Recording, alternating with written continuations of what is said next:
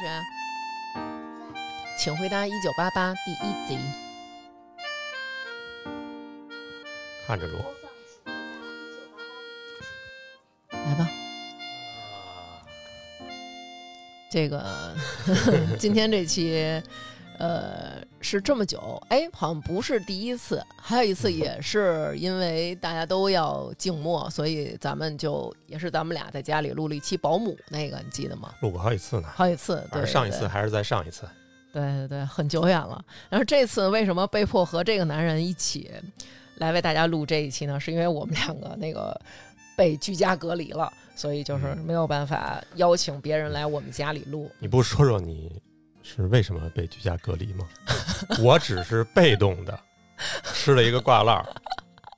就是这个一说我居家隔离了，然后好多身边的那个朋友啊、同学啊什么，大家都向我发来问候啊，就是说怎么回事儿啊什么的，出什么事儿了，什么去哪儿了？因为最近的一次是环球影城，然后有那个确诊病例，所以大家都认为我可能是去环球影城了啊、呃其实不是，你就直接说那天早上给你接电话，人家是什么状态？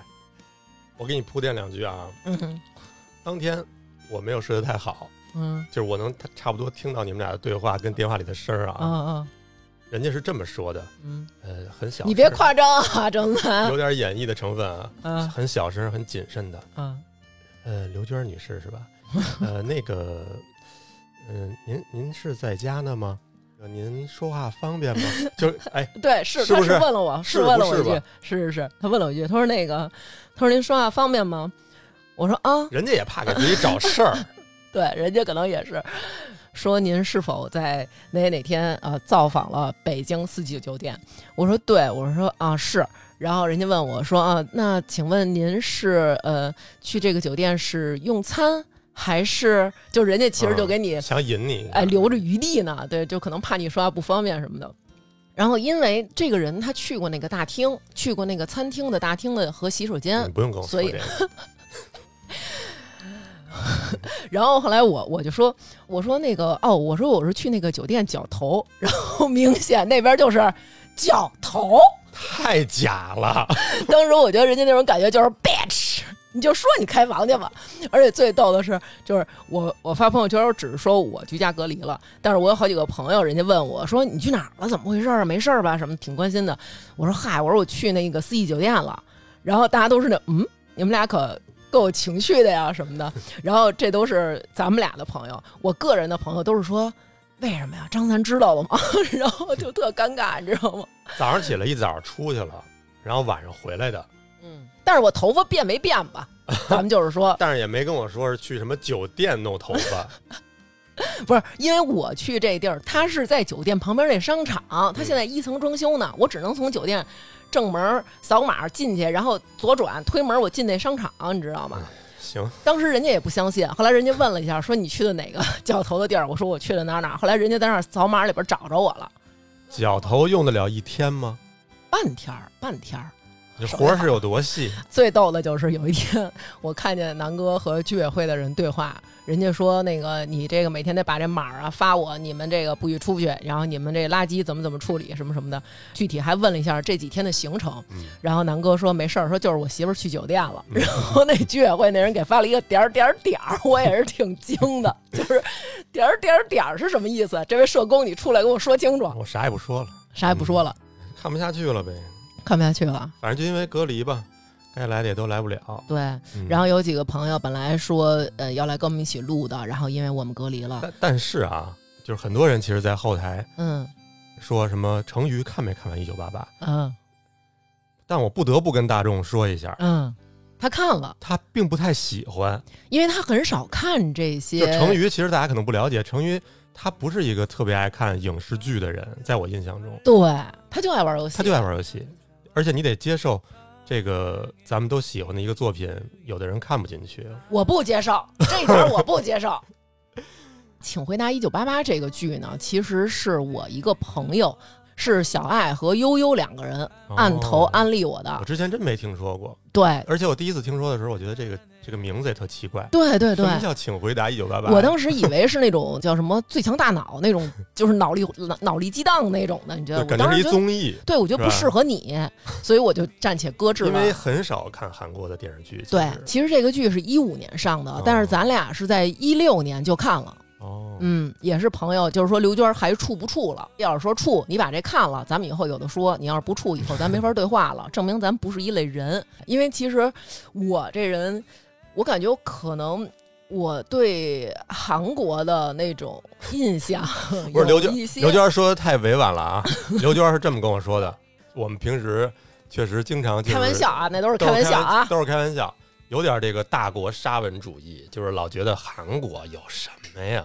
而且这个韩国吧，就是唠一些跟咱们不友好的新闻哎啊对对动不动就是什么么都是他们什的么，萨德吧，一会儿又是什么这个体育上也老黑，对，没有体育精神没，有体育精神，嗯时不时就是瞧不上他们。但是其实就是韩国电影，我们还都是挺喜欢看的。然后这个片儿呢，尤为被大家喜欢。我当时就是这么说的，我当时是说呀，就是说如果有一天，对吧，韩国再度成为我国的属国，那这个剧组的人，咱们就是第一波优先入籍，受到爱戴，爱受爱到这个大家的爱戴，对，然后赐他们大姓儿牛呼噜氏戴，。反正就是双门洞这几家子为了韩国追了追了很多分儿回来。哎，绝对追了很多很多分儿，在我这儿啊，彻底提升了韩国人民在我心目当中的地位。嗯然后这部剧在豆瓣上被一百多万人打出了九点七的高分儿哦，而且是亚洲电视剧里边排名第一。而且我觉得最难得的是什么呀？嗯，就是说它很朴素，呃，很朴素，没有对特效，没有说色情，没有暴力。也就是说，这三点是你看片儿的三要素 了呗？很多影视作品都靠这几样啊，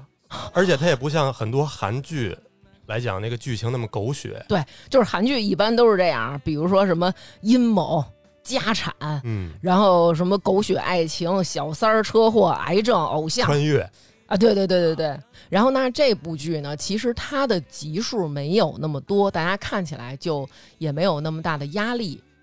但是呢，为什么我们今天想说录第一集？嗯，我们想了想，你要是说一块儿录，嗯太难录了，太难了，一个小时、俩小时说不完。而且这部剧它虽然是一个电视剧，嗯，但是每集的时长跟电影差不多，绝对感人，跟咱们的节目一样。所以我们想的是，我们俩虽然这次因为隔离，嗯，由我们俩来讲这个第一集，但是未来相信有很多特别喜欢这个剧的听众，嗯，欢迎大家给我们留言也好，给我们直接微信联系也好，对。我们欢迎大家来跟我们一起聊后面这些集。欢迎大家就是毛遂自荐来跟我们聊。如果我们有这个听众，他比如说在韩国留学啊，或者在韩国生活过，他可能嗯更知道其中的一些梗，对吧？对嗯对对，我们本来想来着，特想找一个嘉宾，他最起码会韩语，那今儿要找了，他就跟咱俩一块儿住七天， 然后咱们夫妻对吧，与他共住。对，那其实咱们是有这样听众的，然后咱们有听众在韩国生活。我今天，呃，就联系了这么一个听众，我说，哎，我说你爱看这个吗？他说我爱看，他说我特别爱看。我说，哎，那正好你在韩国，然后你能不能跟我说说其中的有一些咱们国内不知道的梗？然后他说好啊，你等我给你发。至今咱还杳无音信，我不知道可能是不是韩国网不太好啊。我咱们最多的听众都是什么呀？嗯就是投稿类的，其实不是特积极，啊，但是就是你看我们今天桌子上吃的这些辣 白菜、黄瓜泡菜、萝卜萝泡卜菜，泡菜，对全是听众给我们发来的。对。在这儿为什么要提到这个要准备泡菜呢？就是大家看上就知道了，建嗯议大家看的时候先买好这些食材。我觉得咱们录第一集也有一个好处，嗯看过的自然咱们说的事儿他都知道，嗯，有共鸣；嗯没看过的呢，听完了赶紧看去。嗯，这样的话，后面咱们要再录，他还能跟得上。对对对。这部戏我们大家之所以能这么多年反反复复的每年冬天都看一遍，一到冬天就想起来了。对，嗯其实能感动到你的，一定是说跟你的生活当中啊，有很多事儿是有类似的经验或者类似的这样的感情的触动，然后才会让你有这样的感动。所以我们在聊这个戏的过程当中呢，其实更多的是讲述我们和这些故事当中贴近的一些生活。嗯，在这里，我们要插播一条福利，给大家推荐一款八百鹏钻石白鹅绒羽绒服品牌，叫 Sky People S K Y P E O P L E。那我也是之前有试穿过，除了轻盈保暖之外呢，面料的摩擦声音很小。但最打动我的是，他们还有终身免费的洗护服务。店铺就在北京三里屯太古里北区 NLG 零六号。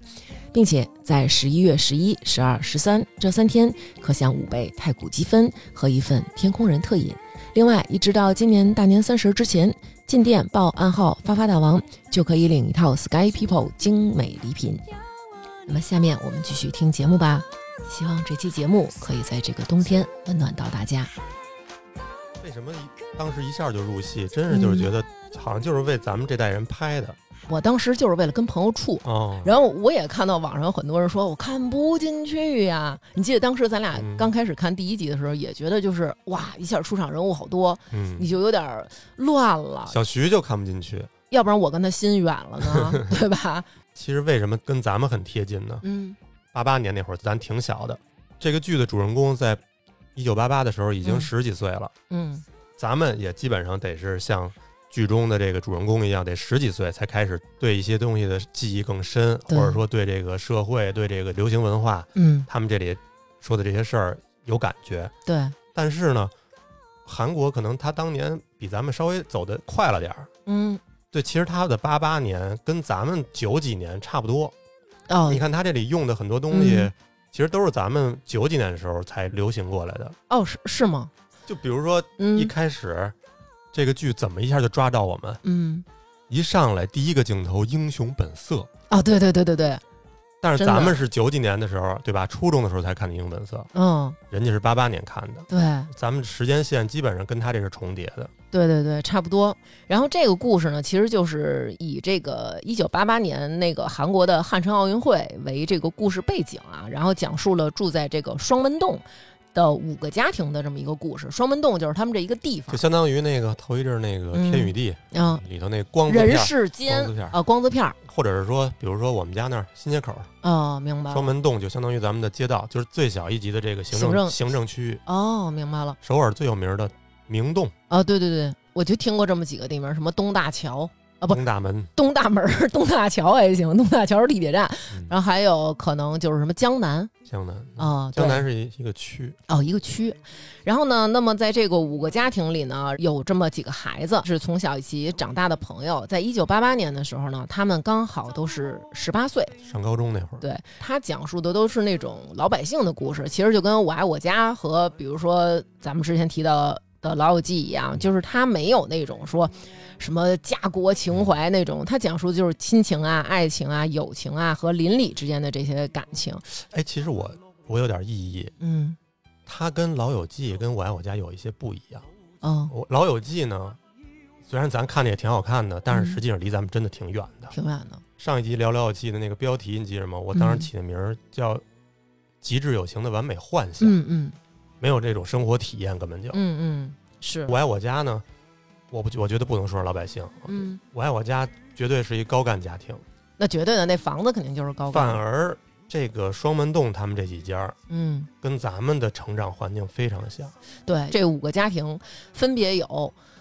狗焕家。那么狗焕家呢，是他的你是不是嫌贫爱富啊？为什么一上来介绍狗焕？我不是嫌贫爱富，我是以貌取人。哦 哎，我就是这人最简单了，以貌取人。嗯狗焕家，呃，是有他和他的爸爸妈妈，还有他的一个哥哥。嗯，然后他的妈妈呢是双门洞，哎，最著名的豹子女士，小花 豹。然后也是我在这片儿里非常非常喜欢的一个妈妈，因为你跟他最像，也是因为你跟他爸最 像。为什么张思楠说我嫌贫爱富？因为狗焕家嗯是这几家里边儿最平地一声雷，陡然而富。陡然而富，啊暴发户。他们家呢，其实一开始是非常非常之穷啊他。们家感觉最开始住的是原来那个院儿里那公共厕所，或者说放煤那屋， 放屁！ 就是你这一也太损了。就是一杂物室。他们家一开始住的是东龙他们家的一个小屋，他们家是是吗四口子挤一个屋。哦，啊然后，但是呢，他们家不是俩孩子吗？有一个正风欧巴，正风是一个锦鲤体质，对，正风是除了学习以外的所有事儿他都感兴趣，然后嗯啊都非常擅长。六年考不上大学，一直复读。嗯，这个剧我觉得有一个特点，每一家儿都有这个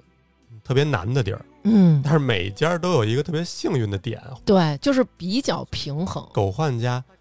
这个哥哥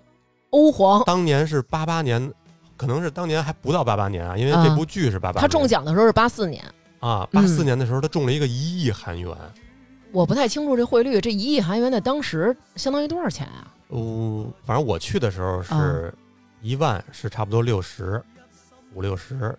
一亿的话等于就是六十万五十多万。现在可能汇率又降下来一些，哦但我我不知道当年的汇率怎么算。但是你想，八四年的时候，嗯，六十万、五十万那是一什么概念？那就是咱们就是说那种就是叫躺着 花。然后呢，还有一个家庭就是住在狗焕家楼下的德善家，她是这部剧的女主，可以算是因为是他以他的口吻来讲述这部剧的，对是我最喜欢的一个角色。哦，是吗？大部分男生应该不像你似的喜欢他姐吧？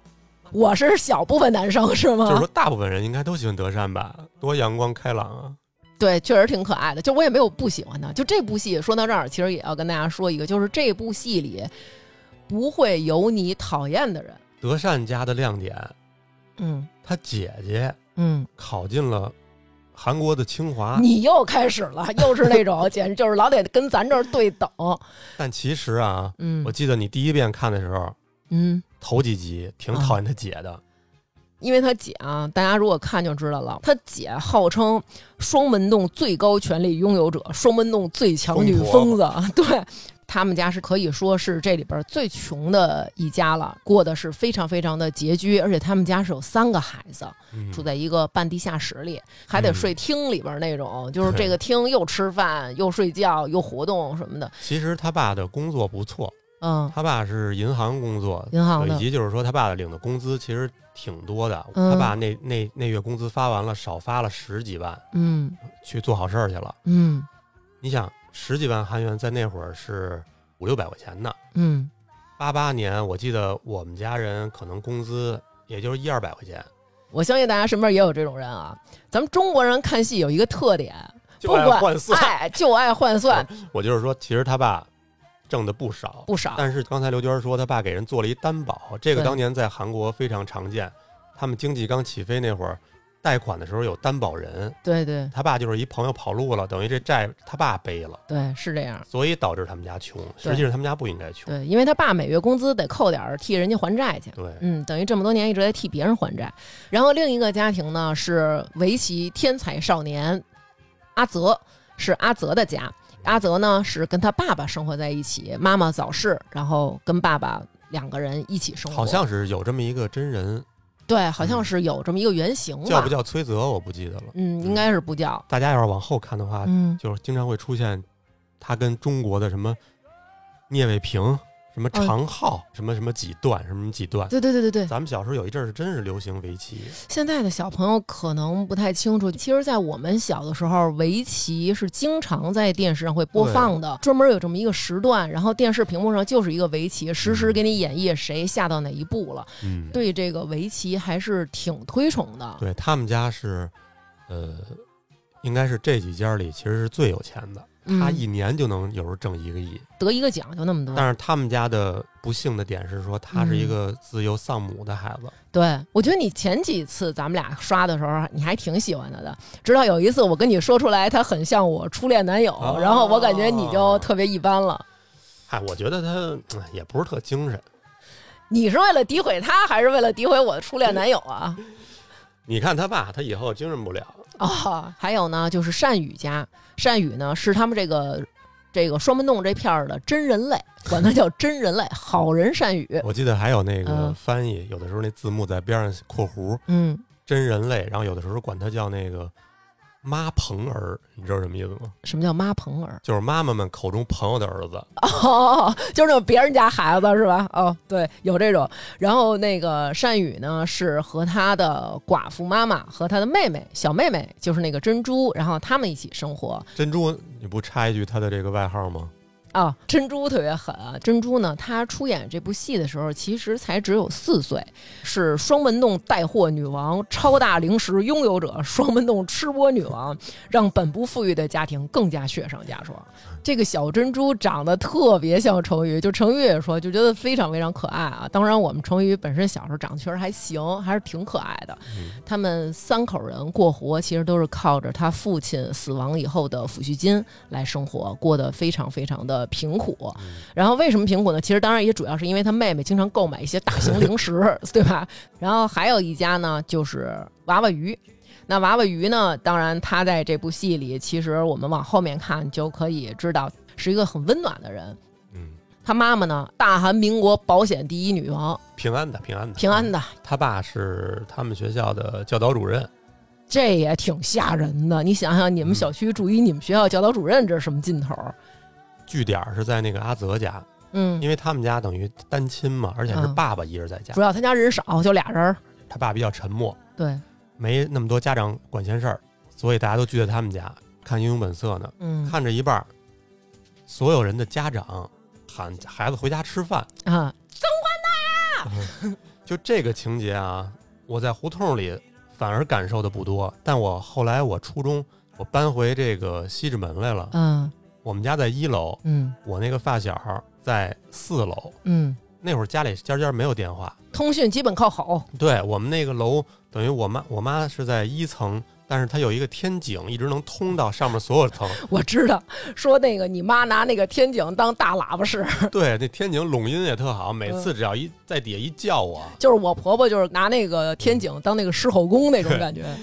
整个楼都能听见，就一模一样。玩着玩着，一叫你就得回去吃饭了。其实我们小的时候，可能大家都会有这么一个据点儿，就是哎，都对都上这个人他们家待着去那种，然后到吃饭的时候，家人就喊你吃饭啦。嗯，其实大部分的孩子就像德善一样，其实他没有自己一个屋。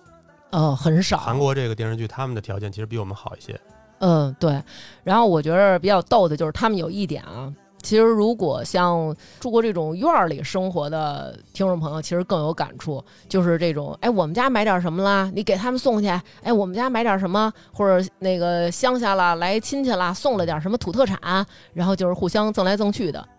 而且我觉得这其中还有一点啊，你们家也不是你们家，是你们这个西直门洞，你们到现在还保留的一点，甭管去谁家，我真的有点不适应，推门就进，这是让我非常不适应。就是你们这几家儿从不锁门对，谁家的密码全都知道。最狠的啊，我觉得听众朋友可能 想象不到这一点。有一天，我跟南哥还有他几个哥们儿，然后带着媳妇儿，然后我们一块儿上小徐他们家聚餐去，就是吃灶，然后完了一堆，然后我们就都走了。忽然发现我把包落在小落在小徐他们家了， 然后按理来说我们走了，人家都已经嗯洗洗睡了。然后小徐在家里边儿姿势非常的不雅，我跟南哥我们俩人就噔噔噔上楼，然后南哥嘚儿嘚儿嘚儿摁了一密码，推门就进，进去就是啊、这样的包拿完了就走。这时候小徐在家里非常不雅的人看电视呢，然后就是特疑惑，嘚儿嘚儿嘚儿家里进来俩人，拿完包猪又走了，然后就说怎么进来的，就说了这么他们一句家还有密码，我们家连密码都没有，，啊，对 直真的接就是推门进。这就是小时候住胡同的习惯。习惯。对胡同里的谁进谁家，我小时候真是没敲过门。他们这里也是，就是谁进谁家都是推门就进。嗯，嗯嗯，但是不空手来啊呀、对，人家真不空手来。反正就是，我觉得这部戏展现的也是那种最美好的大家想要的一种状态。比如说这嗯种邻里关系，其实也是我们大家都非常喜欢的。其实像你们院儿那种，我觉得就特别和谐。妈妈们嗯就是从小一起长大的，然后孩子们又是从小一起长大的。其实我觉得你们的生活还是跟他们就还挺贴近的，是吧？嗯，他那个第二幕演的非常打动我们的，就是说，因为一一个妈妈导致的啊，他嗯们家突然爸爸要回来吃饭，家里的饭不够了，哦要去邻居家借饭去。嗯人家不光给了他满满的一锅饭，嗯。然后还给他一锅萝卜泡菜。哎呦，拼拎拼拎的这一碗紧呢，接着，礼尚往来了就开始。人家不能白要你这泡菜呀、嗯他们家有钱，你给泡菜，我给牛肉。嗯，然后这会儿就开始了，这互相这几个邻居就是都到饭点儿了。对，那个善宇家直接，您尝尝我妈做那咖喱，嗯，中间又送橘子，送什么这个送菜叶子，反正就是把自己家最好的能拿得出手的都会给别人。对，只有那个阿泽家对，单亲爸爸不太会做饭，对他们家本身这一桌子上啊，就一泡菜汤，然后过一会儿你就会发现各家的菜式都出现在他们家，对然后爷儿俩就是横扫饥饿，做回自己， 对开始造。这个情节我们小时候基本上都经历过。你我现在去徐然他们家也得有人拿东西，然后他妈嗯看我拿东西，让我给再往回送。是会有这样的感觉。比如有时候我在你妈那儿吃一东西，我就会发现，待会儿从你妈这儿吃完了，到小徐家照一面的时候，桌上还是这些东西。明显就能感觉到那狗焕当时不是特烦嘛，嗯，就是这送来送去的又来了，要不然就一是块儿吃吧。啊，对，这一晚上就跟那儿折腾。对，而且他们做饭啊，以 boss 女士为首，沿袭了你妈的传统，做什么呢？那就是一盆一盆的做。当时我妈就因为做饭没算计，我爸曾经跟她说过，说那个孙总，就是我长明为什么没有办法发达，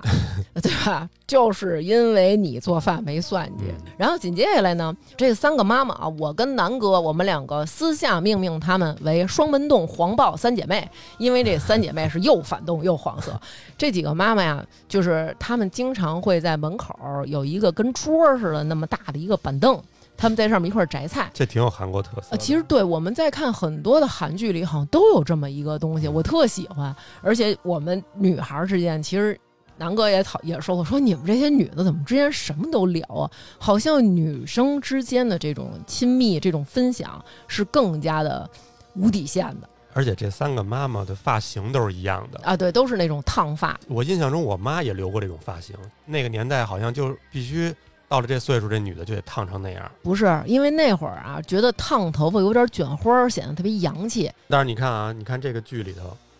我觉得烫头代表她才能入这个妈妈的圈儿，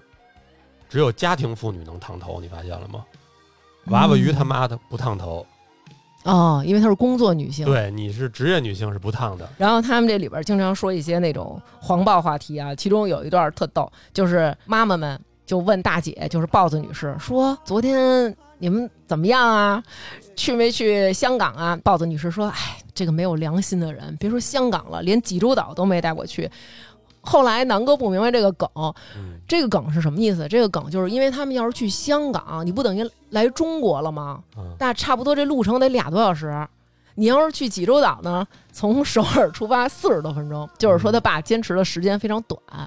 对，因为他爸腰不 好，我放他妈屁！怎么四十分钟已经非常牛逼了不，要暴露，不要暴露， 不要暴露。这是真的吗？这是你听谁说的呀？哎，这个咱们就是你不能光看，对？哦吧？这还有请回答的这个回学家，哦你要经常跟这些回学家们交流一下。我我我我的感觉就是，我们小时候就是男的、嗯，年轻的时候，会互相聊一些这种啊嗯跟女的这个那那啥的事儿，哦，但是到这岁数我们真不聊了因。为你们没得可聊了，是不是没得可以吹了？因为只能到不是你济州岛。你们真聊啊！我们对，其实女生会聊，而且那姐儿几个，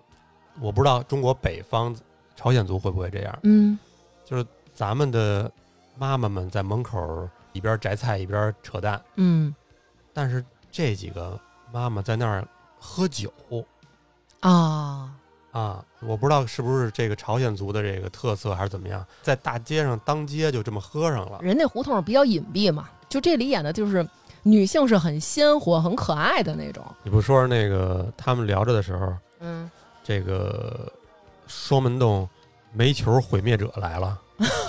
提到这个剧，我觉得没有看过的听众朋友，如果您看了之后，今后。就会很难回忆起这个人的脸，你就会刻意的没有办法去想这个人。主要是你像不，真的不是，就是我身边的姐们儿，然后我们看过这个剧，然后大家一块儿聊的时候，我们都会聊各种的这里好玩的事儿，但是我们很少会提到双门洞煤球终结者、蜂窝煤终结者，蜂窝煤终结者，对，就是女主的爸爸。在这部戏里面，跟两个女儿之间有太深的这种感情的交流、情感的流动，父女之间的这种感情是很微妙的，然后同时又是很壮烈的那种，我不知道怎么因形为一容。般爸爸都是不太会表达的，对，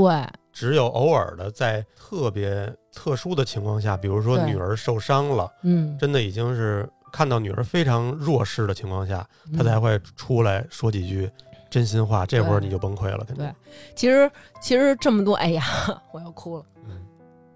其实这么多年，你然后你还哎你就你这哭啊，我跟你说嗯，我当时本来想的是咱们录的时候嗯我要不要嗯放着音乐录，嗯，后来我也觉得。我要是放音乐录，咱俩听着音乐录的话，你可能就录不了啥了。就是其实这么多年吧，然后会有很多的听众朋友，你想跟着跟着我一起听节目都有十年了，然后就会有很多听众跟我说，就是有的人是自己做了父亲，有的人是像我一样是个女孩儿，然像你后一样是父亲，对，然后孽缘啊，真的，然后就会希望我能聊一期父女之间的这种感情，但是这个对于我来说是一个很难开口的，因为一旦开口，我觉得这种感情太强烈了，我可能 hold 不住，所以一直我们也没有碰到一个。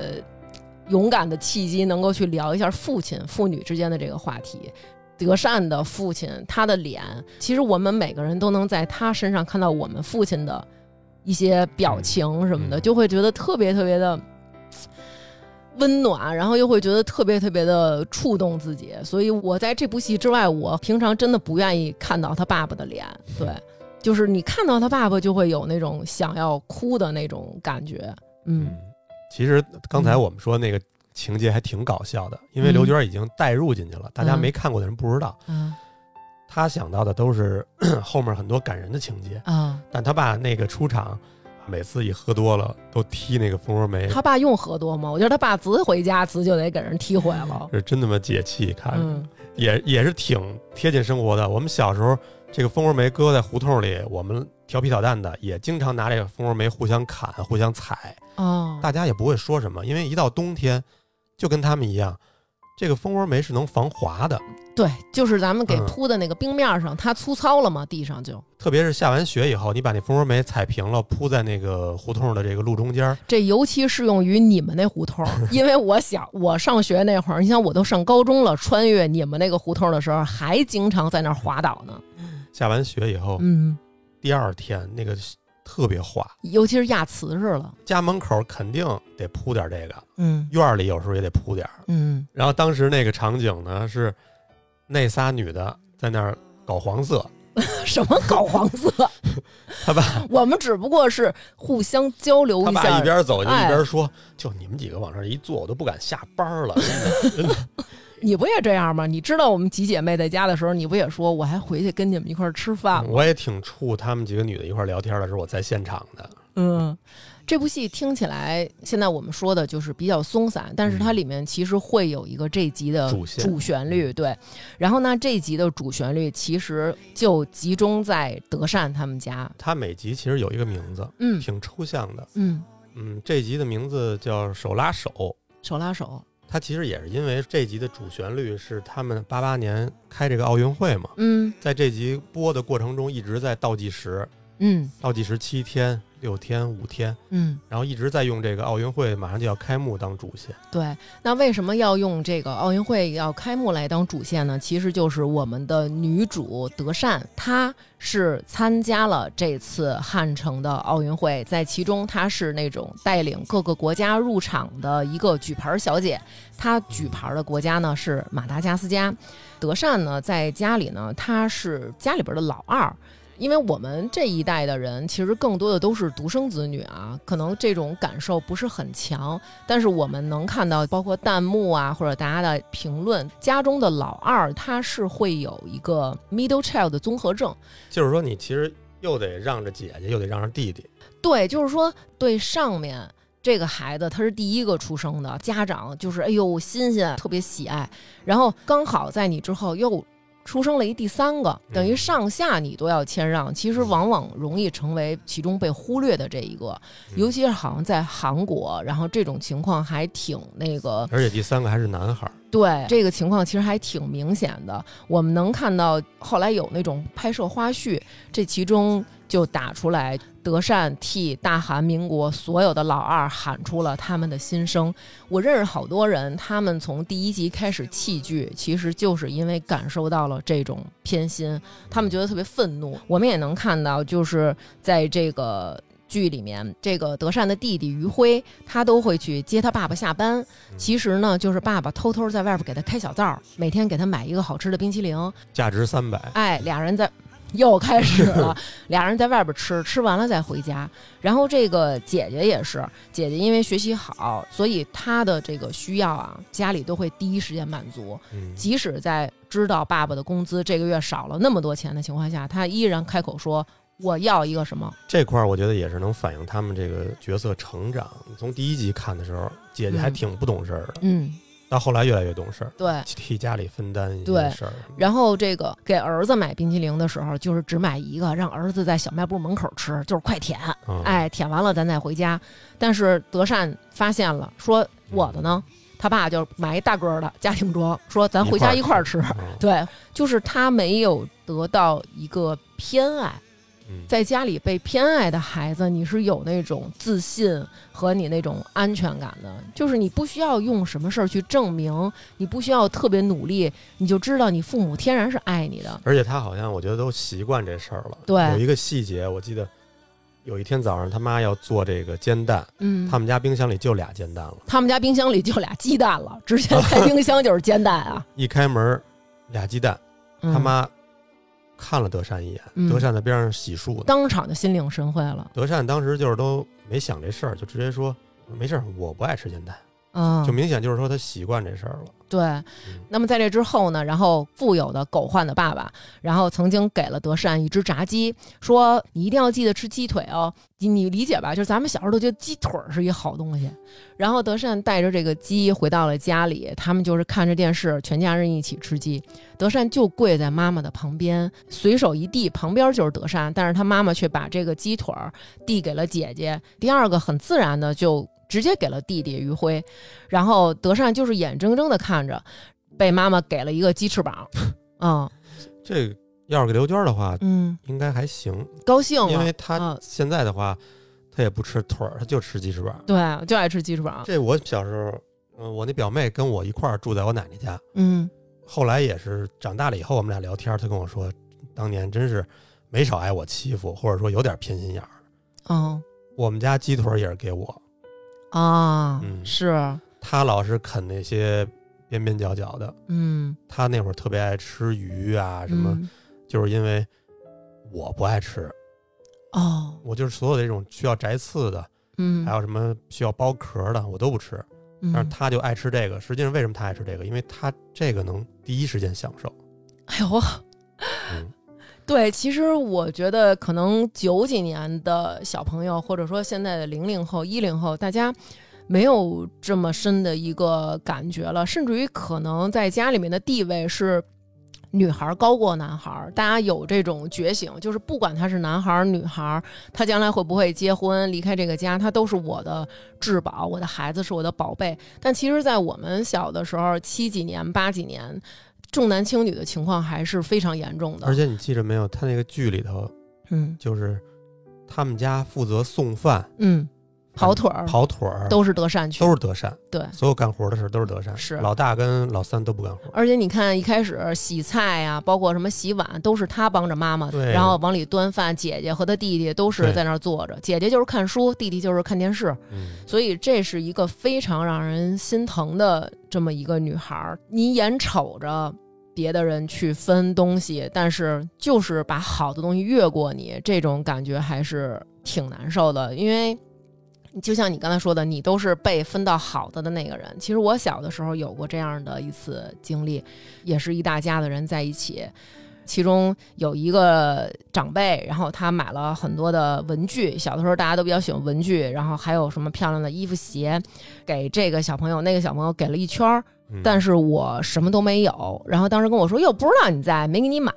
然后我的反应就是：“哦，没关系，没关系，我不要。”就像德善似的，就是我不要，没关系啊，我我我有我有铅笔，我也有橡皮。紧接着就是这个长辈就掏出了一双鞋，那双鞋我记得非常清楚，是一个淡黄色的球鞋，但它不是那种系带儿的，它是有点像现在那种日本那种学生他们在学校里穿的那种，就是那种哇吧唧，就那种感觉的那么一个嗯鞋。就说：“哎，买了一双鞋是给姐姐的。”然后姐姐试完了以后说：“这鞋我穿着小。”也不知道是谁提议了，就让我试了那双鞋。这双鞋嗯我穿着当时是正合适，合适。然后说你脱下来吧，啊，然后留给妹妹，让妹妹长大了穿。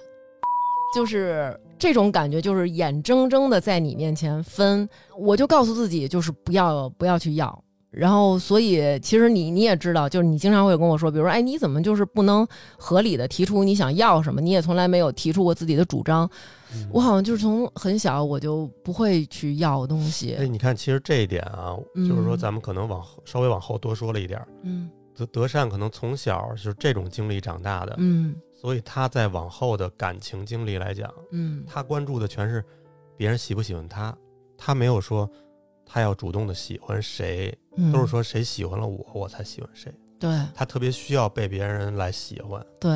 然后这个也是之后他的感情戏为什么这么揪着大家的心的一个点吧。然后，嗯，德善在这样的一个情况下，就在家里比较没有存在感。但是呢，他得到了一个机会，被推荐去参加奥运会当举牌小姐了。为什么他能被选上？我觉得很大一一定程度，除了形象好以外，嗯他们那个班主任特别好。嗯这种情况下，想参加这种活动，一定是学校推荐。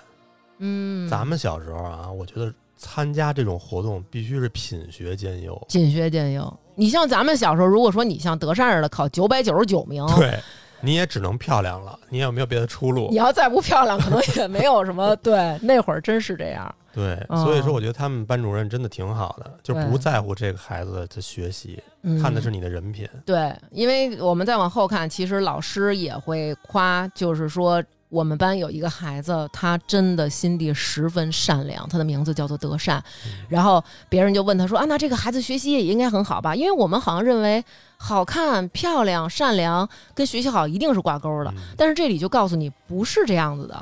老师说啊，不是说学习巨差， 就是一二傻子。但是这个孩子非常的善良，然后就是这样善良的一个德善，他得到了这样的一个机会，可以说，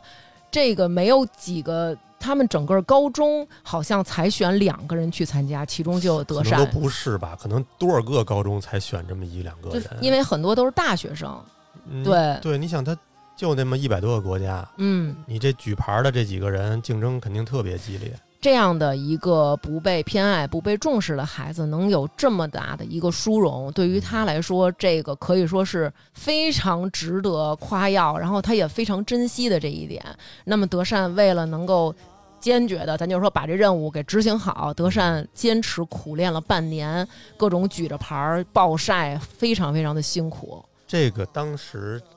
德善的这个原型是有这么一个人的，哦，是吗？这还有原型呢？，对，咱们不是说吗？他当时是举牌的是那个马达加斯加。马达加斯加，嗯，当年朝鲜嗯想跟韩国协办这个奥运会，奥组委最后没有同意，嗯所以朝鲜抵制 嗯。马达加斯加，等于跟朝鲜关系特别好，哦、i like a movie movie。 对，属于社会主义铁铁哥们儿那种。哦，词，因为这事儿就没参加，所以德善就后来就是有一个波折嘛，不是说他参加不了这个奥运会了吗？哦，这还有这么一社会背景在，啊然后还有一个特别有意思的事儿呢，嗯，过了多少年以后，二零一八年的韩国平昌冬奥会，哦，马达加斯加大使馆收到了很多的这个听 这个留言，粉丝留言，你刚才要说听众留言是吧？咱们听众去了，给留言去了，就是说好多人在那儿留言，希望扮演德善的这个叫什么惠利的这个李慧丽呃女明星啊、 去给马达加斯加举牌儿去。这么可爱对，呢，马达加斯加当时都同意了，邀请了，哦，但是后来因为考虑到那会儿也有一个像当年德善的人已经排练了很久，不哦，舍得让他去，再伤心，对，不舍得他因为这事儿伤心，参加不了这个平昌奥运会的开幕式，好暖啊，嗯，然后所以嗯就后来还是没有成型。嗯哦，所以德善就是像南哥说的，因为马达加斯加不能来参加这届汉城奥运会，所以他的半年的努力就付之东流了，等于他即将又成为一个没有所谓的存在吧。那么在这之前呢，然后就有那个记者去采访他，就说：“哎呀，你这个被取消啦，现在你练了这么半天，对吧？你也没法上了，你现在那个你有什么感想啊？”这个时候，德善心里其实是非常非常难受，但他依然就是流着泪，献上了自己的祝福，然后也表示理解，就是说了好多那种嗯冠冠冕冕堂皇皇的话对一些话吧。什么？我记得有什么呃，世界走向首尔，首尔走向世界。呃，对对对对，对 虽然你说反了吧， 对，先是首尔走向世界，然后再是世界走向首尔， Fighting，每次都哦对，每次 fighting，然后给心孩子里打击了，对，嗯心里其实是非常非常的难受的。结果刚好这天呢，又是德善姐姐学霸宝拉的生日。德善呢，在这之前其实就跟他父母说过，说这么多年，他们俩差三天，对是，吧？因为跟姐姐的生日就差三天，所以我一直是和姐姐一起过姐姐的生日，姐姐的蛋糕。呃，一直就是我的生日蛋糕。今年我想自己过一次生日，结果在姐姐生日的这一天呢，被通知她没有办法当这个举牌小姐。回到家以后呢，全家人一起给姐姐庆祝生日，买了一个蛋糕，上面插着姐姐的年纪的蜡烛，然后全家人给姐姐唱歌、吹蜡烛，然后吹完之后呢，弟弟刚要切，然后爸爸说：“哎，等会儿，等会儿。”然后嘣儿嘣儿嘣儿往下拔了三根儿，因为他和姐姐的年纪差三岁。嗯，然后说我们再点上，这么多年德善都是理解的，只不过在那一天的当口，他没有办法，他的情绪已经满了，他也没办没办法再容纳更多的委屈了。嗯然后，所以这也成为了这个剧中的一个哭点，就是全家人把蜡烛重新点上，说好，现在来，我们这一场现在是给二女儿德善过生日。嗯然后全家人正唱的时候，德善的情绪就是爆发了，再也抑制不住了，就是说，呃，我这么多年，其实我也想吃荷包蛋，其实我也想吃鸡腿，嗯，其实我也想要有一次自己的生日，为什么就总是这么对我呢？甚至还说为什么他叫宝拉，他叫余晖，我叫德善，对，因为这个名字其实就跟咱们以前有一个电视剧叫《我叫金三顺》，你你看过吧？你听说过没？对，，这个金三顺其实这个名儿，比如说就跟这个女孩儿名儿叫大壮儿、嗯，铁锤，就跟这种可感觉能似德的。善在他们那儿是不是一个像像什么小刘娟红儿这样的 名字？你吃了吗？ 没吃，吃我一拳！怎么这么可恨？就相当于刘娟儿这种，对，就叫程嗯没娟儿。没有太经过思考，没有经过设计，不像说思南这么有方向这么一个名字。宝拉好像是什么意什么意思来着？宝拉在韩语里边有紫色的飞溅的水花，就是很美的那种。然后他弟弟的余晖的名字就是晚霞、霞光、太阳的霞光的意思。然后他就觉得你们连起名字都是这么随随便便，到我这儿凑合一个娟儿。有点像那个呃南方好多人给女孩起名叫招娣儿什么的，感觉就是为了下一胎是一男孩儿。对，嗯不患寡而患不均啊，这个没有办法。当家里如果咱们都没有的时候，其实我觉得还好，但是当一出现比、这种感情就很难了。尤其德善在今天这一个时刻，终于他就爆发了。我看有好多那个大家都提意见，就是说为什么荷包蛋给弟弟一个，给姐姐一个？你们不能摊鸡蛋吗？你们韩国人不会摊还鸡蛋真吗？是啊，你们摊完了之后 劈三瓣儿不就完了吗？对。对，就是会有这种感觉吧。但其实我觉得还是重视的程度。而且我记得当时还有一个小情节，德善他只是想要一个蛋糕，他都没嗯想要说要一个礼物。嗯这会儿他姐说我要换一眼镜儿，嗯，然后他们家人说你这个去年刚换完，就是说所家里所有的物质条件优先是供给他姐的。对。其实咱们家也有这样的一个情况。你像弟弟他们，好像从小的时候，从因为他的同学都是从幼儿园这么过来的。然后他们过生日的时候就会邀请说：“哎，你叫那个儿子来我们家一起，咱们吃个饭热闹热闹啊。”然后所以弟弟就被送去同学家跟同学过生日。然后他过生日的时候呢，也会请小朋友来家里，然后吃饭什么的。结果就在有一年，哥哥就跟我说说那个那个，我今年也想像弟弟一样过生日，就是。跟小朋友们，或者说咱们一大家的人，能请大家来吃饭，一起给我过生日。那个时候我是心里很难受的，嗯，因为可能这么多年他没有提出来，你就不觉得他有这个需求。就是说你的感觉是，你好像把他忽视了，但是他其实自己都知道，对，是吧？有这种所以其实，在做家长的时候，可能我们真的是会有的时候，你没有考虑周全，或者忽略了很多，给孩子造成一个伤害。你看，像德善这种，你平时好像看着他大大咧咧、特别嗯开朗的，嗯你反而更去忽视他内心的一些感受。对，就是你就觉得他没事儿，对，你他就没觉关对系啊你觉得没事儿。其实这个事儿也在我们生活中也会发生，就比如嗯说，其实比如说，你看刘娟儿啊，她其实是一个生活中大家的印象也是特别爱茬、爱开玩笑、爱逗的人，嗯，但她其实也经常会被一些事儿伤害。哎呀，其实很多听众可能都不知道，听众都觉得跟她说话特别随便，但是有的时候我知道，她有的时候是接到一些留言，对她可能说话非常不客气，她自己会难受，会不高兴的。嗯可，能大家其实都都不知道这件事儿，但是因为但我就会劝她，因为你给别人的印象是这样的，是啊你是一个喜剧演员，你要经得是经得住这些，对，你能经得住这些事儿，对，很多时候我们会以一种是我窄了的这种角度去理解这件事儿，那我不应该窄，我嗯就应该继续以开放的心态去接受吧。反而如果说今天有一个人，假如一直在听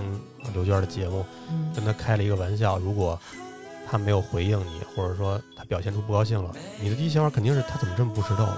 平时不是挺能逗的吗？平嗯时不是挺那什么的吗？对他不会觉得你的玩笑过分了。对，但其实我觉得这么多年，我们也收获了很多听众朋友，不管是男生还是女生，有很多人他们是很了解我们是什么样的人的。有时候他们在我遇上一些事儿的时候，我也会跟他们说。然后我觉得，其实通过声音，大家是可以了解你的，就是你是一个什么人，然后通过声音其实也是展现出来的。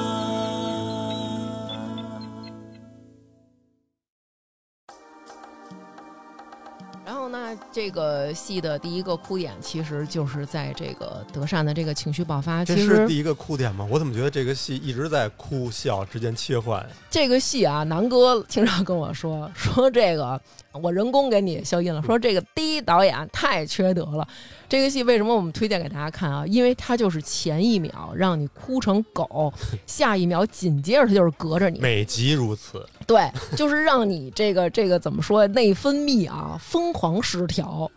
有一个乌干达的举牌小姐没有能来参加，所以乌干达的举牌小姐的名额让德善顶了，等于他这个半年的努力没有白费对，所以德善又替乌干达上场了。嗯这个时候呢，就是他们全双门洞所有家家户户嗯全村的荣耀，全村儿的荣耀，对，都守在电视前面，然后来看德善出镜。当德善带领着乌干达代表队走进了汉城奥运会的那个主赛场的时候，嗯，全家人在那儿欢呼，然后就是那不种都不是欢呼啊！我记着他爸一个表情特 逗，他爸就是那种抓着自己头发，就是 那种崩受不了了。就是我闺女太出息了，就是就是崩溃了。当时的爸，我闺女感觉就是没有任何世俗的欲望了。真的，确实这事儿谁谁不值得说一辈子呀？对吗？家里马上电话响起来，亲戚们的这个贺电就来了。对对对对对，然后这是我的一个苦点啊，就是所有的人一起为你而高兴，嗯因为你的成就就是家家户户守着电视。我的朋友的孩子，我从小看他长大的一个孩子，他。这么荣耀，然后这么漂亮，这么美，然嗯后为我们国家争光。虽然说他可能在家里是被忽略，但是其实这个小区每一家的爸爸妈妈都是很爱德善的，嗯，就像自爱自己的女儿一样的爱他。包括他姐姐，嗯，他们俩经常就是打成一锅粥了。嗯他姐在那个门后头听这事儿嘛，就为他其实也是为他妹高兴嘛。嗯但是他姐就是赌气不看。他姐当时为什么不看这奥运会呢？嗯我还调查了一下，啊他姐其实不是说因为这里有他妹妹，没有没有这么大仇恨。哦，那是因为什么呀？你上哪儿调查去了？ 他姐还 调查了一下。我去酒店这事儿你都没仔细调查。是因为他姐在后面，大家会知道他姐是一个这种，那叫什么进步青年，哦，他们当年韩国嗯历史背景，咱们也没法儿细说，因为可能牵扯到一些政治问题。嗯他们是有这个军政府独裁的问题，哦后后面几集咱们看能不能说啊？嗯，他姐不看这个的原因是生这个国家的气。他姐可够大的， 他姐可够大的，当年韩国执行的这叫“三 S 政策嗯”，受美国影响。这三 S 是 Screen、Sport、Sex。嗯，其实日本是一开始也是这样，通过荧屏、通过体育、通过性来麻痹人民，嗯，从而更加好统治，从哦从而转移大家的注意力，嗯让大家在娱乐中忘掉那些其他的事儿。哦，这么是这么一个原因，啊而而且这个当年这个韩国举办这个奥运会的时候，嗯这个奥运会之前的两届都是在冷战期间，哦，说白了是半个世界的奥运会。嗯，他这届是所有世界一块儿一块儿来的参加的，而且哦，韩国想给世界一个那种嘖特别良好的印象，嗯这个我觉得咱们朋友应该也理解，嗯清理了很多所谓的低端人口，哦，办场地啊，为了建造场馆啊，为了这个城市看起来更好什么的，嗯，很多人其实是受到了波及，所以他姐姐因为这事儿其实是很反对这个奥运会的，哦，对，就像你刚刚说，她姐姐是一个愤怒的姐姐，然后又愤青儿比嘛较比较进步，她是因为这个躲在门后，她不愿意看这个奥运会，但是她还是关心她的妹妹，对，其实有的时候这种姐妹之间这种感情就。我不知道，呃，因为我你没有弟弟，所以我不知道你理解不理解啊。就是嗯我们这种姐妹之间，小的时候，我跟我妹，那我跟你说，那就是就就是从小到大相爱相杀是吧？对，就是没有什么相爱，小时候就是相杀，就是既生瑜何生亮。那我妹小时候打我打的，你知道吗？就是她老想我，比如一到假期，她就想我，就是姐姐去我们家住吧，跟我一起过寒假、过暑假。来了就打，然后来了，她就打我，打到我就是哭着跟我姨说，为什么要让我来你们家？就是感觉是把我送进了集中营。比如说小的时候，我有一个吃的，她有一个吃的，她就老让我我让我尝尝你的，我就是那种凭什么呀？然后我要尝尝她，她又说不让，就是老是会掐。嗯，但是到长大了以后啊，就是那种我说我妹给我买一冰淇淋，就是那种高档冰棍儿，嗯我说，哎，我说你尝尝我这，我这挺好吃的。我妹说，我吃过，你你吃吧，你吃吧。我说你尝尝，你尝尝。我妹说我不尝。我说你你尝尝，就是那种一下你就特别亲了。其实我觉得跟年纪也有关系，小的时候对就是水火不容。对嗯，我刚才说的那个，我妹长大了以后跟我说这些事儿，也是后来我们俩也挺好的呀。嗯她跟我说，因为我是男孩嘛，我又比她大，都是我把她打了。嗯，但是到我爷爷我奶奶那儿，都是那种和稀和稀泥，就是那种哎呀打一下打一下，你哥哥打你这这么小能多能打疼你吗？就就全是这种这种话。我今年不会去看他们了。你帮我跟爷爷奶奶念叨两句吧。嗯，啊，我替妹妹在家里边打你。 所以小的时候的很多事儿，长大了以后就过去了。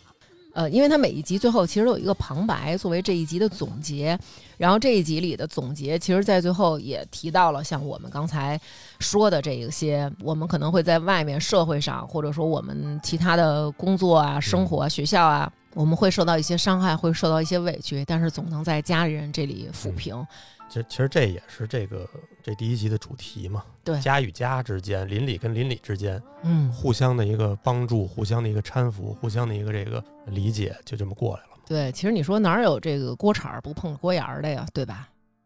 第二幕引出家人之间的这种感情的纠葛，就是德善最后还是参加了这个奥运会，嗯然后开幕式完了回来之后，他就走在回家的那个小路上啊，，他爸在那儿等他来着，嗯对，嗯，就是哎呦，我要哭又来了，又来了，又来了。他爸有几处等人，你知道吗？就真的是抓住我的这个泪点，就是捋着我这泪腺往外挤。对他们没有任何联系方式，就是死等。对，当时这个德善真是他自己生日那个当天，就是汉城奥运会那天，就是汉城奥运会的当天。对，然后他爸爸就在那儿死等他。然后父女俩见面之后，德善其实已经忘了三天以前受的那些委屈了，嗯，然后他就很开心的给爸爸展示，就是各国的这个运动员啊送给我的一些东西。那个我看了一花絮，这个导演非常细心，嗯是乌干达送的他的墨镜，嗯荷兰人送的他的一个这个伞，嗯还有一个是什么什么什么国家送的他的帽子。嗯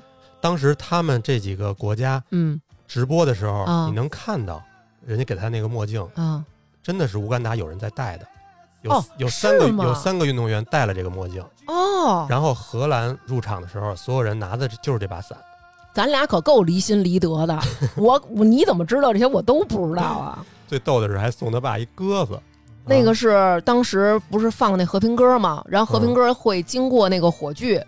所以就是说，其实从汉城那届以后，这个放和平鸽就取消了。哦，然后德善就是真的很善良，然后他把那个鸽子就拿回来，打算把它们埋葬，因为有一个鸽子，咱说难听点儿，就是还是一个白鸽挺愣的， 那个场景特愣，从那包里掏出几个鸽子来，尸体，对，啊然后还有一个鸽子都已经都黑了。黑了，对，然后说爸，就是我带回这鸽子，我要给它埋了什么。就在他特别开心的跟他爸爸分享这个的时候，然后爸爸去旁边的小卖部，转身端出来了一个生日蛋糕。嗯，然后这个是德善第一次单独自己过生日，只有他们父女两个人。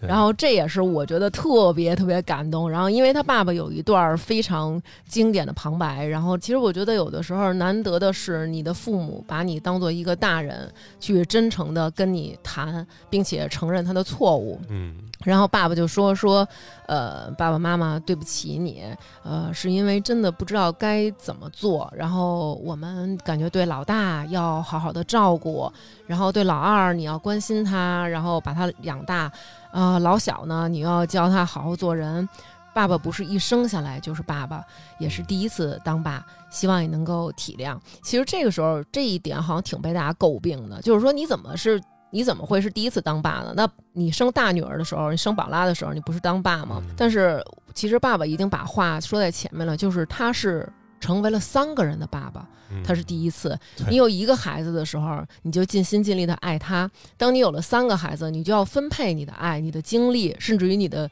财力，对吧？可能也是希望德善能够体谅。但是我觉得他们这个。可能韩国人就像之前克拉斯克跟咱们录，他们是很善于表达自己的感情，而且会把这个说的非常的，让咱们来讲都觉得很肉麻了，但是他能说得出口。嗯，德善也是就很感动，然后吹了蜡烛，父女两个人就坐在那儿吃蛋糕，旁白就开始响起。嗯，出了家门，我们在外面受到的伤，成长中受的伤，甚至于家人给我们的伤，来抚平伤害的，其实也是家人们的爱。我记得他们俩是手拉着手走的，对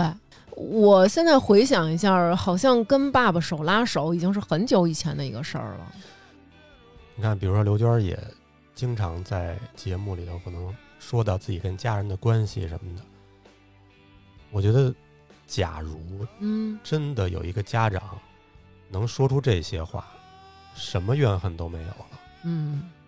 但是真是太难了，对，他们内心其实也都有这些话，就是他真的没法表达，就不嗯会表达。对，这可能也是这个韩剧唯一我觉得科幻的一个点，或者说 是或者说不符合实际我们生活的一个点。我们认识的家长不会说，但是也就像你说的似的，正因为他们不会说，所以这部戏才更是我们想要追求的那种父女母子之间的这种感情的交流的方式吧？对，我印象中嗯你爸嗯只有在嗯你第一次离婚的时候嗯，跟你说过一些类似的话，表示对你的支持。他好像更多表达的是对我，就是遇上这样子的事儿的一个心疼，对，就是说很很心疼你遇上这样的事儿，也算是表达支持吧。就是可能，呃，你选了一条比较难走的路，但是爸爸妈妈，我们永远是你的爸爸妈妈。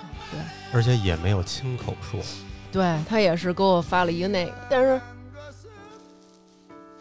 지나간 대로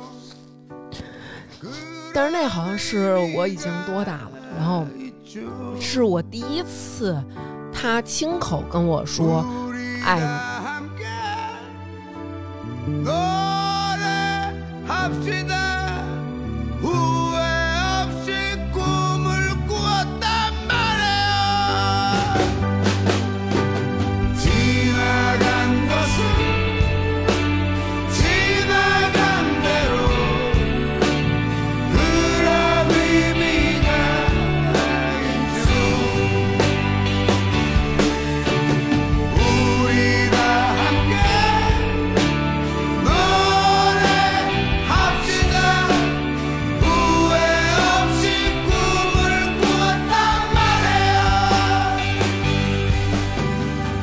它很多温暖的地方在于，你看完它以后，可能你会想要放下一些自己心里边的一些呃纠葛呀，然后一些事情，然后想要去努力的温暖你身边的人，想要去更好的爱你的朋友、爱你的家人、爱你的邻居、爱你的同学，也想拥有一份温暖的感情，也希望自己是一个温暖的人。我觉得这个是。看这个戏带给我的一个感觉，你就像我们有时候看好多戏，你就会生气，或者说那种哎怎么这样，他怎么这样，然后你看这个的时候会觉得真好，嗯，对，，像你刚刚说的，你为什么说看不了德善他爸的脸，嗯看不了曾社长嗯这个父亲？嗯因为这个剧里只有他是女儿的父亲。对，嗯，现在我当了妈妈，然后我觉得又会有另外一方面的一种感情在，就是会投射到这里面的这些妈妈身上。我也会 就是会问南哥，就是哎，你觉得我更像这里边哪个妈？其实我会希望我是像善宇的妈妈，或者说像。德善的妈妈，然后是那种很温柔的呀，然后那种很可爱的呀，但是可能南哥觉得我还是更像豹子女士会有忽然间那种“陈子豪，说你几遍啦”，就是我也在反思。但是其实你说这样子就不是爱吗？嗯，这样子也是爱，就可是能表达方式不 一样。对，然后在这部戏里，另外一段亲情的展现，就是在我们刚才提到的这个狗焕和他妈妈，这个跟你目前的状况是最像的，真的是超级像，而且孩子长得也像，你不觉得吗？有点儿。就是，嗯，对比来说吧，就像刚才南哥说那个叫什么妈鹏儿是吧？嗯，就是这个妈鹏儿善宇啊，他是一个品学兼优，刚刚咱们说了，是一个真少年好孩子，然后他什么事儿都会跟他妈妈说，他这有点像老二，对。什么都愿意跟你说。然后，但是哥哥其实相对来说就很内很敛狗，对他会觉得就是有些事儿我我不能跟我妈说，可能会让我妈生气，他其实心里都明白，他挺懂事儿的。可能这个人跟人就是这个性格不一样。你看老二也是，那天就是碰着街坊四邻的阿姨，哟，老二，然后都跟他那儿说，然后他也跟人家哈拉，就是哎呦，什么姥姥，什么奶奶，干嘛买菜去了什么的。嗯但是老大就是可能是那种，他们就说啊，他们家老大，然后就是他就从边上过，就是那种点着头，姥姥奶嗯我小时候也这样，就这样，丧屌。对他就是那种直接就过去，大家就觉得哇酷盖，性格不一样吧，所以可能哥哥就是那种不愿意跟我分享的人。但是你说，作为一个妈妈来说，其实我特别理解罗美兰豹子女士啊，因为孩子小的时候。她全心依靠的就是妈妈，然后你你全心全意的拉扯这孩子长大，我了解他的一切。然后他小的时候，他也什么都跟你说，妈妈我怎么怎么样，怎么怎么样。但是随着他长大，渐渐的独立了，他跟妈妈之间就不再无话不谈了。嗯其实有时候我会说，哎呀，孩子大了，孩子大了。但是这么说的时候，其实心里还是很心酸的。有点失落，是吧？嗯别说你了，有的时候，嗯，他在那玩游戏呢，嗯然后我过去跟他说两句话，他也是那种嗯啊这是的，嗯对，吧？你也有点失落，对，嗯，但是你这会儿就特别能理解，可能你回家了以后，你们家人跟你说话，对，你的那种就是你可能这儿正发微信呢，嗯你这儿也有自己的事儿，嗯，他们跟你说的又是一些你觉得非常鸡毛蒜皮的事儿，对你。也不爱理他们。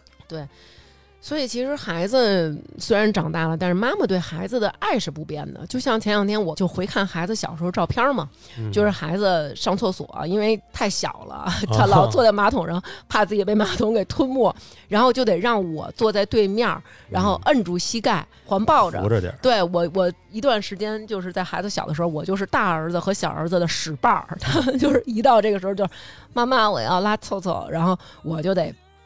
做一个小马扎儿，一直在那儿陪着，这么多年就是一直这么拉过来的一个使绊儿。嗯然后，但是那张照片儿是哥哥偷拍我们俩，我的眼睛是看着哥哥，弟弟的眼睛就是全心满心满眼全是妈妈。嗯然后还有那种，有一次是我带哥哥出去，然后也是哥哥就在侧面，然后那眼睛就是那么大大的，全是妈妈的那么看着嗯你。但是现在他们长大了，他们的眼睛里面有各种各样的事儿，他不可能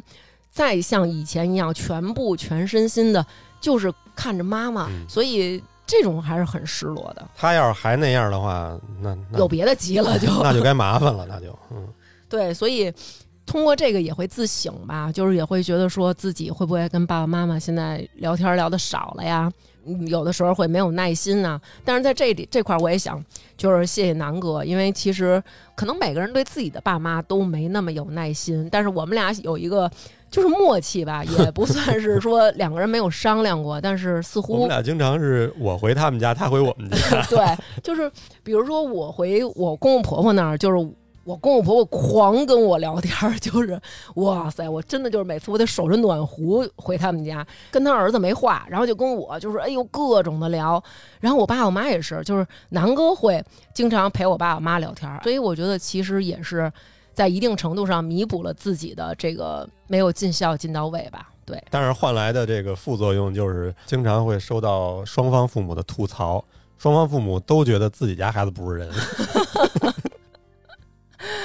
就是可的确是苦了你了这，样可苦了你了对那种感觉。对，的确是这样。就是我觉得狗患这个情况啊，在我们的现实生活中其实都会有这样的一个发生。就是这个有的儿子呀，特别不爱说话，有什么事儿都不说。我们小时候什么都不说，跟就跟他那个剧里演的非常像，嗯出去挨切了。嗯咱们那个节目里不都讲过，我们小时候，比如说鞋嗯，让人切了，嗯跟那狗焕不是一样吗？对他被切的耐克，我切的彪马。我们家人都他他就没问过我，他们就好像就不知道有这鞋的存在，根本就就忘了。对可能因为生活太艰辛了，中年人你要顾这顾那，谁天天注意儿子脚上穿的哪双哎鞋呀？但是我们好事儿、好事儿、坏事儿都不说，嗯，等于这个豹子女士就是像南哥说的这样，她儿子被人劫了，把钱给劫了，把鞋也给劫了，然后妈妈当时都不知道这事儿，是从自己姐们儿当中口里知道的，说你儿子让人劫了，你儿子那鞋都让人给切了，怎么怎么着的。结果有一幕其实是很细小的一幕，但是还挺让我揪心的，就是 咳妈妈在这儿坐着，然后看见儿子放学了，她全部的焦点都在自己儿子的这双脚上。嗯然后儿子踏进家门的时候，特意给了那个脚一个小小的特写，他的鞋是塌拉着穿的，没嗯把那个跟儿提上踩着，就是穿的是一个原来的原来的呃小旧的鞋，嗯鞋，对，而且他的脚后跟儿是有一半儿在那个鞋外边儿，也就是说这双鞋小了，而且是以前的鞋。他为了不让妈妈担心，就这么塌拉着鞋穿。嗯然后晚上的时候呢，妈妈就过去就跟儿子说：“儿子，就是你有什么想跟妈妈说的话吗？”然后儿子说：“嗯哦，没有。”妈妈就说：“那你是不是考试啦？”然后儿子说：“哦。”说妈妈什么都想知道，你呢不用全说，就是妈妈这时候也在妥协，就说你嗯不用什么都说，你就挑几样儿跟妈妈说说就行，妈妈就高兴。然后妈妈说完之后呢，儿子还是就也没有过多的表达嘛。嗯然后妈妈转身就要走了，要去做饭了。可是走的时候呢，又想表达一下，然后转身很尴尬的抱了抱儿子，因为其实长大了，你有时候就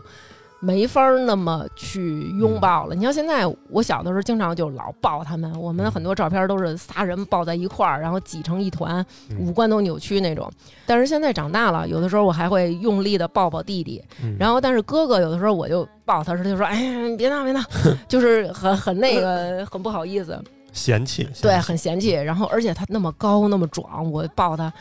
就有点怪。然后，然后这个时候儿子感受到了妈妈的那种嗯难过，主动的说了一句话化解，就是他就说，他说，哎妈，说你给我买双鞋吧，然后妈妈瞬间就高兴了。我们的烦恼都是在自己爱的人身上，就是说嗯这个人我不喜欢他，我不关心他，嗯我不会为他而烦恼，你的烦恼都来自于你爱的人。妈妈是需要自己被需要，啊对，其实就跟我们有时候，比如说跟爸爸妈妈不高兴了，你妈不会专程过来跟你说：“哎呀，儿子，妈妈不好，妈妈怎么怎么样。”你也不会说：“哎妈，是我错啦。嗯 顶多就是一句“吃饭啦”，嗯然后你就过来了。我记得小徐嗯跟他妈有时候也吵架，没有说正式的说有个道歉。咱们日常生活中、嗯嗯化解这个尴尬的很重要的一点嗯就是说，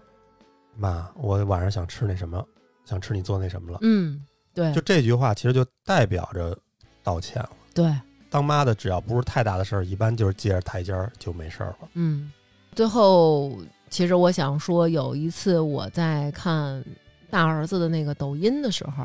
然后我无意间发现他发了一条跟我相关的抖音，然然后他并不知道我我看这条了，然后他发了一个这个抖音是什么呢？就是他特别喜欢看那个《乔乔历险记》，然后有一个咖啡的品牌出了一个跟乔乔的一个联名，这个联名其实就是一个普通的咖啡，它有一个杯套儿，然后有一个口袋，是然后上面印的是乔乔，然后我觉着他一定喜欢，然后我就给他订了这么一个外卖。然后有一天，我跟南哥，我们俩就发现儿子把这个杯套儿给留下来了，放在他的那个写字台上。把那个袋儿给剪成海报了。对，把那个袋儿给 剪了，然后有乔乔的那个画儿的那面儿，他给留下来了，然后贴在他对面的这个墙上。然后，而且儿子还为这事儿发了一个抖音，就是说，呃，有这样的妈妈，我还挺骄傲的。就是他知道我喜欢这个，他就会满足我喜欢这些动画，喜欢二次元，然后他给我买跟这个二次元相关的咖啡。嗯，就是可能别人不会接受他的这一点，但是呃，妈妈接受，然后就是你有看到我这个人，你有看到我有这样的需要，其实这就已经是一件很对我们来说很重要的事儿。这个就是我们想给大家推荐的这个剧。请回答一九八八的第一集，然后我们的一些感触吧，然后也希望大家能够喜欢。嗯还有几个家庭可能也来不及说，后续会慢慢一点点儿给大家说。对，因为其实每一集里面会有一个相对来说重点的故事，陆续我们会把其他的这些集，就像南哥说的，可能我们会邀请我们的朋友，也有可能我们会邀请特别有的说、有的分享的听众来跟我们一起录制。还是希望其实通过这部剧、这些家庭，然后这些故事，来跟大家聊聊我们生活中的点滴，嗯，最后也谢谢大家这么多年对我们的支持，尤其是对我们这一家四口的关爱吧。然 哎后，呦， 在我们录了一些跟孩子的节目之后，其实我们四口人真的得到了很多来自大家的这个关心和温暖，然后也非常的感谢。然后值得一提的就是这里面有这里面的主题曲，其实都非常的好听，其中有一首歌就是他们有一个韩国的算是殿堂级乐队叫野菊花，然后这个乐队的主唱叫全仁全。他演唱的这首歌叫《不要担心》，就是每次听到这首歌的时候，相信看过的朋友都会流泪。就当这首歌，它前面有一个前奏，就是他会有是那个白发苍苍的老叔老大叔啊，就用他那种沧桑的烟嗓儿，就是哎，哎 Hey. 对，就是听到这个 A 的时候，你就知道就是咱们该哭了。嗯其实我跟南哥讨论过，就是这个 A 这两声儿，为什么之后引出的歌这么的悲伤？就是他仿佛是在叫一个老人，或者叫我们这样的一个中年人，这一声 A 叫过来，好像穿越了好多好多年，然后你猛地这么一回头，往事历历在目，穿越了你的中年，穿越了你的青年，穿越了你的少年时期，然后就真的会瞬间的潸然泪下。这首歌我估计咱们每集都会用到的。嗯，对，所以也把这里边这些美好的音乐，然后带给大家，希望大家能够喜欢。好啦，那这期就是我们两夫妻在居家隔离期间，然后给大家录制的这么一期节目，然后阵容有一点点儿狭小，然后也希望大家不要有点匮乏。嫌弃，对，嗯希望大家能够喜欢，然后也希望大家能够借由此片度过一个温暖的冬季。嗯，那就这样啦，拜拜。拜拜。 그대는 너무 힘든 일이 많았죠 새로움을 잃어버렸죠 最近几期咱们微店方大王哈哈为我们打赏的听众朋友有送给刘娟的一百斤牛舌饼，GS 熊孩子是猫老师，米其林米奇山林楠姐，袁一恒蛋蛋 UKK 崩死你丫虫子，洋洋妈妈库马熊心周瑞民兔子知道不张偏见郭家辉西瓜张紫苏唐子江张培赵爽牛二才发现咱们老庙大庙文革是只猫李先生静电果果孙润瑞、大白白、刘林、左妹妹、大王哥哥的人、月月、郭少辰，我是大王儿子粉丝。大坏蛋姚军不高兴，望京老驴瑞恩林林英儿，曹操就喜欢听大王说英语，Michael Y，严俊寿喜烧南半球最爱大王的小皮一家，小蘑菇永远爱大王和乌里邦家，吕波。陆虎坊桥鹿晗，雷雷，农夫山泉有点甜，才才不是二才，王菲，喜迎十点零前夕的 DC，东直门刘铁蛋儿，惠州陈小春，猫了个猫，范范，高博，mas，校委会常务委员小李，王可爱，请大王吃鸡的 Susie，张扬卡小卡，张俊，刘娟大美女，李老八，宁远，傻乐吧唧，苏苏，情非得已，景女士，康夫家的小小静，豆根发，杨宁，边宇，贴心小棉袄，金肉熊，长角的狮子，王建光，我是老城根儿下的王爷呀，王通，谢谢刘娟女士陪我见山，刘子博，冬天的冬，Miss 康，薯饼。煎饼、薯片儿、大蛮、乔小乔、冰子、一群、大富大、张天健、严志国，我是音乐节小红裙儿，西西子、王岩，八班在五班隔壁的隔壁的隔壁，耀耀、何辉、刘晨曦、王宏凯、一一、晶晶、通州刘亦菲、李英、刘雪、丁勇、零三二九、刘杰、二白是真白、阿西天、王小小、周大姐、王姐、行得稳站得住、后场村、一棵树、小雨、胖墩儿、周四刚加上大王微信，立刻先微你五十的布布和李宗泰，非常感谢大家对我们的支持，爱你们。知らない